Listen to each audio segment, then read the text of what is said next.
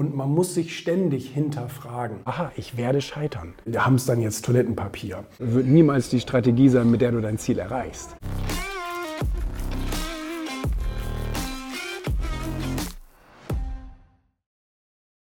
wenn ich mich füttere mit diesen ganzen Geschichten von diesen Menschen und auch mit den negativen Erfahrungen von diesen Menschen, dann habe ich natürlich auch eine gewisse Vorbereitung. Ja. Das heißt, ich bin auf viele Situationen im Vorhinein schon mental vorbereitet ja. Und weiß, aha, ich werde scheitern. Ich werde das nicht umgehen können. Jeder, der versucht, Scheitern zu umgehen, sabotiert ja seinen eigenen Erfolg. Ja, stimmt. Eben weil man weiß, dass es nicht ohne Fehler geht. Und ähm, wenn man dieses Bewusstsein äh, wirklich aufbaut, dass, dass, dass diese Fehler eben dazugehören und wenn du die erfolgreichen Leute fragst, dann ist es sogar so, dass die Stolpersteine oder die Herausforderungen manchmal zu den größten Siegen geführt haben, weil du auf einmal auch gezwungen bist, über andere Wege mal nachzudenken. Ja. Wir haben es dann jetzt Toilettenpapier.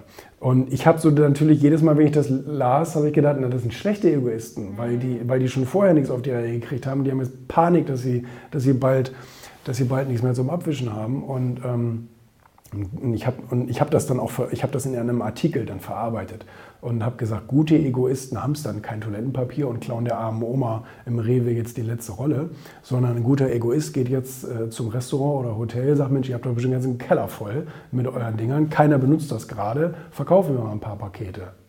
Ne? Und dann sage ich meinen Nachbarn, dass sie auch zu euch kommen können und euch die Pakete abkaufen können, weil die vergammeln gerade im Keller. Bringt ja auch keinem was. Das heißt, wenn ich ein schlechtes Bild sehe, wenn ich ein Bild von einem Kriegsgebiet sehe oder irgend so etwas, dann entscheidet sich eben, ähm, wird das als neutrale Information aufgenommen und man sagt, okay, ja, es gibt leider auch Kriegsgebiete auf dieser Welt. Oder äh, definiere ich für mich daraus, die Welt ist wahnsinnig schlecht, gefährlich und, und aggressiv und so weiter und so fort. Ähm, darauf, darauf kommt es dann letztendlich natürlich an. Und man muss sich ständig hinterfragen. Man muss ständig auch sich selbst, seine eigene innere Stimme hinterfragen, indem man sagt, bist du jetzt sozusagen die Stimme des Inputs oder bist du tatsächlich die Stimme, was ich daraus für mich formuliert habe? Wichtig ist zu unterscheiden zwischen Lebensplan und Aufgabenstrategie. Oder das ist nicht das richtige Wort, aber Strategie.